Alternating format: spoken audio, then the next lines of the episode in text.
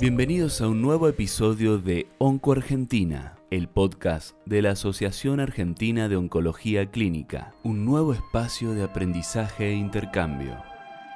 Este episodio es presentado con el apoyo de Takeda. El doctor Juan Kundom, oncólogo clínico, nos actualizará acerca de las novedades y recomendaciones en el screening de cáncer de pulmón.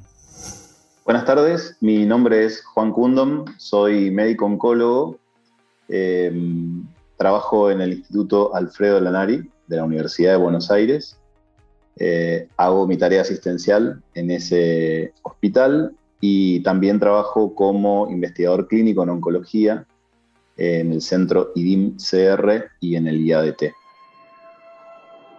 En esta sesión vamos a comenzar a hablar sobre un tema que es trascendental en el cuidado de los pacientes con cáncer de pulmón, que es el screening o la capacidad de selección de algunos grupos de pacientes para llegar fácilmente a un diagnóstico temprano y con eso mejorar la tasa de curabilidad. Así que, por tanto, vamos a, mencionar cuáles son los datos más relevantes de, esta metodología de selección de pacientes y me gustaría comenzar eh, para tratar de aclarar dos conceptos que son muy importantes. Si bien es claro que seguramente todos conocemos acerca de lo que se trata la prevención, sobre todo la prevención primaria, eh, fundamentalmente es la situación en la que nosotros no nos exponemos a uno, tratamos de evitar exponernos a un riesgo o a un factor de riesgo conocido, que es el generador, en definitiva, de las consecuencias de la enfermedad.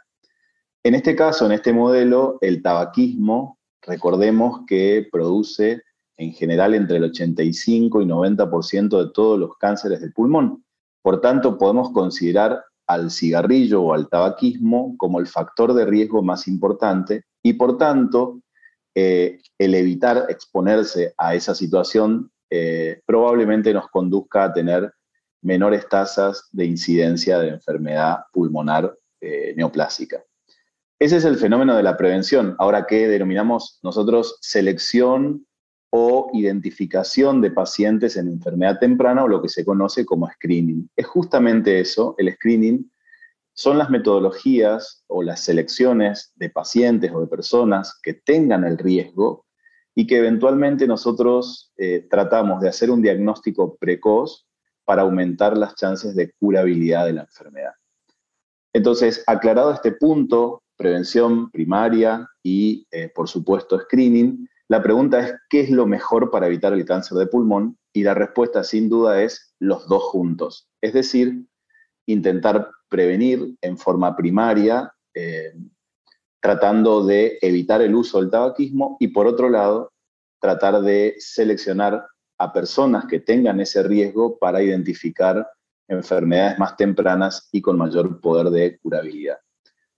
Todo este concepto importante de, definición se enmarca en lo que es el cáncer de pulmón, un gran problema para la salud mundial. Recordemos que según los datos de Globocan 2020, eh, el cáncer de pulmón es la enfermedad más común junto con el cáncer de mama en incidencia alrededor de todo el mundo sin considerar sexo y sin considerar edad. Por tanto, es una enfermedad sumamente frecuente en donde los procedimientos de screening o búsqueda de enfermedades tempranas tienen mucha utilidad. Recordemos ejemplos como cáncer de mama, cáncer de colon, eh, cáncer de cuello uterino, en donde ya hay establecidos eh, métodos de screening o de búsqueda o de selección de pacientes de riesgo y donde los resultados fueron positivos. Ahora, otro dato importante es que en cáncer de pulmón es el tumor que más frecuentemente genera todas las muertes asociadas por cáncer. Es decir, que no solamente es frecuente en incidencia, sino que es el más importante en términos de mortalidad asociada al cáncer o mortalidad específica del cáncer. Un 20% de, de todas las muertes que se generan en un año en el mundo tienen que ver, y que son de origen oncológicas, tienen que ver con el cáncer de pulmón. Por tanto, la historia natural del cáncer de pulmón que todos conocemos es que los diagnósticos son tardíos, que la detección de la enfermedad es en enfermedades o en estadios avanzados que el tratamiento es en general invasivo, basado en quimioterapias, cirugías, radioterapias y otros, otras metodologías, que la enfermedad es ciertamente resistente a algunos tratamientos, como por ejemplo quimioterapia, y que en el momento del diagnóstico la mayoría de los tumores son incurables. Si uno hace un muestreo de, según el TNM, que es nuestro, nuestra metodología de estadificación tumoral, cuál es la sobrevida global a cinco años, considerando todos los estadios en cáncer de pulmón, probablemente lleguemos a la conclusión de que la supervivencia a cinco años es muy baja, 15% considerando todos los estadios. Pero cuando analizamos separadamente el estadio 1, la tasa de supervivencia a cinco años puede ser del 85%. Por eso, es de especial interés en esta condición intentar diagnosticar en forma temprana para lograr mayores tasas de curabilidad. Ahora, ¿cuáles son las condiciones propias de la enfermedad que sugieren este beneficio en, el método de selección o en el método de screening? Primero dijimos la prevalencia significativa. Segundo, elevada morbilidad y mortalidad. Tercero, tiene factores de riesgo identificables. El cigarrillo o el tabaquismo es el principal, pero también puede ser la edad el antecedente eh, o el factor de riesgo. A mayor edad es mayor la probabilidad y esto nos permitiría seleccionar a personas que puedan tener ese riesgo. Y por otro lado, la evidencia de que terapias en estadios más tempranos, cuando llegamos al diagnóstico precoz, podrían ser más efectivas. Ahora, ¿cuáles pueden ser las variables que nosotros utilizamos para documentar dicho beneficio? Es decir, que un test o una metodología de selección o de screening sea útil? Bueno, hay varias variables. Una puede ser la tasa de diagnóstico de cáncer de pulmón en un periodo determinado, en una región determinada.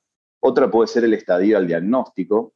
Pero sin lugar a dudas, las dos que son más importantes y de mayor relevancia son la mortalidad específica del cáncer y la mortalidad global, que estas son las recomendadas para ver realmente cuál es la metodología y cuál es eh, el impacto que genera a largo plazo en términos de disminución de mortalidad asociada a esta enfermedad.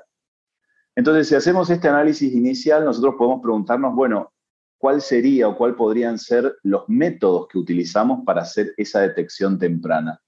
Sin lugar a dudas, hubieron varios, entre ellos radiografía de tórax, eh, técnicas de esputo, eh, marcadores tumorales, pero sin lugar a duda ninguna tuvo la sensibilidad y la especificidad eh, como es la tomografía a baja dosis de radiación. Desde el año 2013 o 2014 ya existe una tendencia a la recomendación de que esta es la metodología por su alta sensibilidad, es decir, que permite detectar lesiones que tal vez la radiografía no permite y porque tiene una adecuada especificidad. Entonces, este punto es importante para reconocer cuál es la metodología, pero por otro lado, también tenemos que definir que esta metodología debe ser accesible y aplicable en un gran porcentaje de la población. Entonces, dado este conocimiento hasta ahora, nosotros podemos decir que probablemente las técnicas de screening o métodos de screening en cáncer de pulmón tengan o intenten tener el impacto de reducción en la mortalidad asociada al cáncer o mortalidad global, y por otro lado, que sean técnicas que no generen daño al paciente y que sean accesibles y reproducibles en términos globales. Y en este punto uno va a identificar eh, hasta hoy que ha demostrado los diferentes estudios que se hicieron en términos de screening en cáncer de pulmón. El beneficio real es un beneficio real moderado neto. De hecho, hay muchas recomendaciones que lo mencionan como nivel de evidencia B. Y dentro de este grupo hay dos estudios que son los pilares o los fundacionales dentro del screening en cáncer de pulmón, que uno es el estudio americano, publicado en 2013-2014, el gran estudio de screening de pulmón nacional, en donde eh, se seleccionaron 53.500 eh, eh, pacientes con grupo de riesgo, con un factor de riesgo, que estos eran básicamente la edad, 55 a 75 años, haber fumado más de 30 paquier y haber al menos dejado hace más de 10 años desde el abandono del tabaquismo, ¿sí? Perdón, eh, menos de 10 años del abandono del tabaquismo. Ese grupo de pacientes era el grupo seleccionado que se iba a someter al estudio en donde una eh, tomografía de baja densidad de dosis de radiación era comparado en forma anual una vez por año versus una radiografía simple. Este, esta metodología se hizo por tres años consecutivos y claramente se identificaron pacientes por edad, por consumo tabáquico y por años de abandono del tabaquismo. Aquellos pacientes que abandonaron eh, dentro de los últimos 10 años del tabaquismo, que tenían más de 30 paquier y edad entre 55 y 75 años. Este estudio tuvo definitivamente un hazard ratio de 0.8, significa que hubo una reducción en la mortalidad del 20%, y el dato más fuerte de, este estudio fue que fue el primer estudio en demostrar, con este número de pacientes, en demostrar este beneficio eh, en eh, técnicas de screening en cáncer de pulmón. El segundo estudio, que se presentó con, eh, más recientemente, es el estudio Nelson, que es un estudio europeo, en donde también se comparó la tomografía con baja densidad de radiación versus no intervención. En este caso, en este modelo, no se propuso a la radiografía como método de control, sino la no intervención.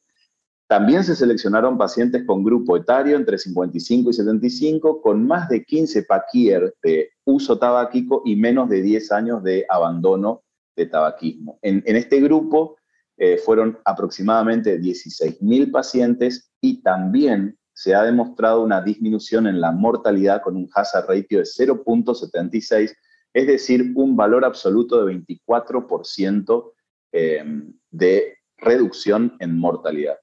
Estos dos estudios se posicionan de alguna manera eh, como el estándar y, la base fundamental para eh, generar conducta de screening en cáncer de pulmón.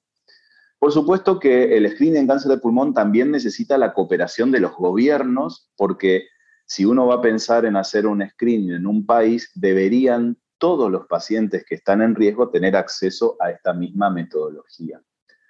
Pero eh, así como yo les cuento las cosas positivas y las cosas eh, beneficiosas de estos estudios, fundamentalmente, también tenemos que considerar cuáles son los posibles peligros o daños potenciales del screening. Porque como sabemos, si bien la tomografía es de bajas dosis de radiación, muchas veces hay un inconveniente que aparece en las tomografías e interpretaciones de, de los estudios, es que en ciertas situaciones los nódulos pulmonares solitarios pueden tener dificultades en, su interpretación y esto puede conducir a tomar ciertas medidas que en algunos casos pueden ser invasivas. Es así que el Colegio Americano de Radiólogos ha desarrollado una metodología y guías para todos los radiólogos que se llaman LANGRADS, que básicamente es un sistema de clasificación de nódulos pulmonares para su correcta interpretación y para su manejo o eventual seguimiento. Pero hablando de estos peligros o daños potenciales, ¿cuáles pueden ser las consecuencias en la evaluación de un hallazgo anormal en el test diagnóstico que es la tomografía? Y que pueden ser básicamente dos. Eh, lo primero es que un hallazgo anormal puede conducir a que necesitemos más controles y esto asociarse a exposición a radiaciones con su eventual toxicidad en años subsiguientes. O lo otro es que el hallazgo anormal puede inducir a tomar una conducta que en general puede ser invasiva para conocer la naturaleza de la lesión a estudiar. Y esto puede incluir biopsias o cirugías con eh, lo que acarrea de toxicidades, morbilidades y, y mortalidad posible. Para dar un ejemplo, en general, que en el estudio americano, de 53.000 pacientes estudiados de alto riesgo, eh, probablemente se encontró un test anormal en el 24% de los pacientes con tomografía y en aproximadamente el 7% de los pacientes con radiografía. ¿Esto qué ha generado? Ha generado que en un 96% de estos hallazgos fueran falsos positivos. Es decir, que se marcaban o enmarcaban en la tomografía como potenciales generadores de una lesión neoplásica y finalmente no lo eran. Y un 11% de estos pacientes, que este es, es el dato más relevante, requirieron un estudio invasivo, que puede ser una biopsia guiada por tomografía o una cirugía con las morbilidades y mortalidades que eso podría ocasionar. Por tanto, esto parecería ser un factor adverso eh, y donde hay que mejorar la tasa de interpretaciones de estos hallazgos anormales. Por otro lado, eh, el hecho de hacer un, o de definir un, hallazgo anormal puede generar cierta ansiedad y trastornos psicológicos en los pacientes por miedo a padecer cáncer. Entonces, estas, eh, estos controles posteriores conllevan a un estado de ansiedad del paciente muy superior al hecho de no encontrar ningún hallazgo anormal. Y el otro gran problema que genera, ya mencionamos los falsos positivos, los trastornos psicológicos, son la tasa de sobrediagnósticos. Es decir, eh, hay un grupo de pacientes que puede padecer cánceres de pulmones, pero con una historia natural muy benigna, con una historia natural de muy lenta evolución, que muchas veces el diagnóstico y la invasividad que uno tiene o genera para tratamientos o, para métodos diagnósticos puede hacer que eh, se sobredimensione lo que realmente le iba a ocurrir a ese paciente.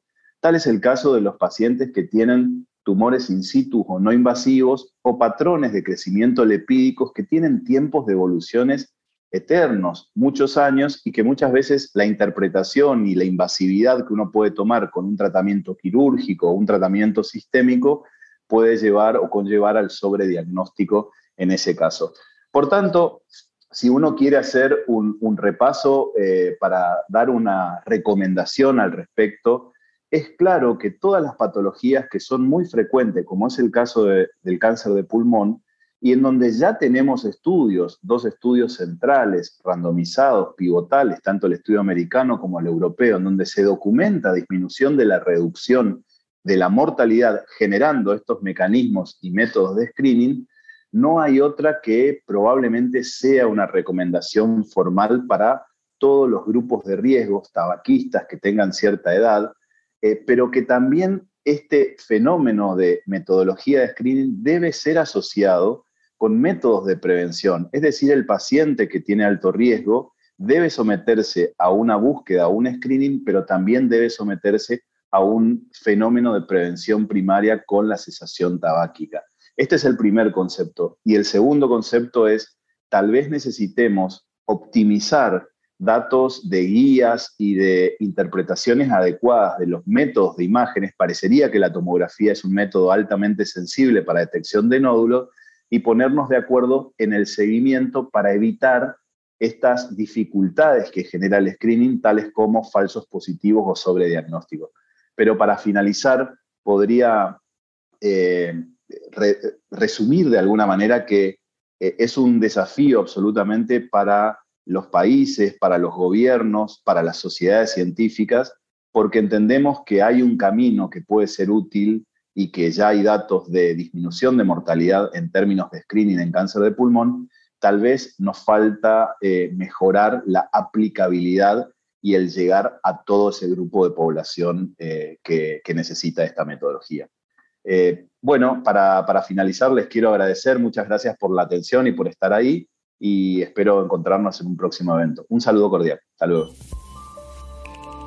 Así pasó un nuevo episodio de Onco Argentina. Para conocer nuestras diferentes actividades científicas, los invitamos a visitar nuestra página web y a seguirnos en las redes sociales.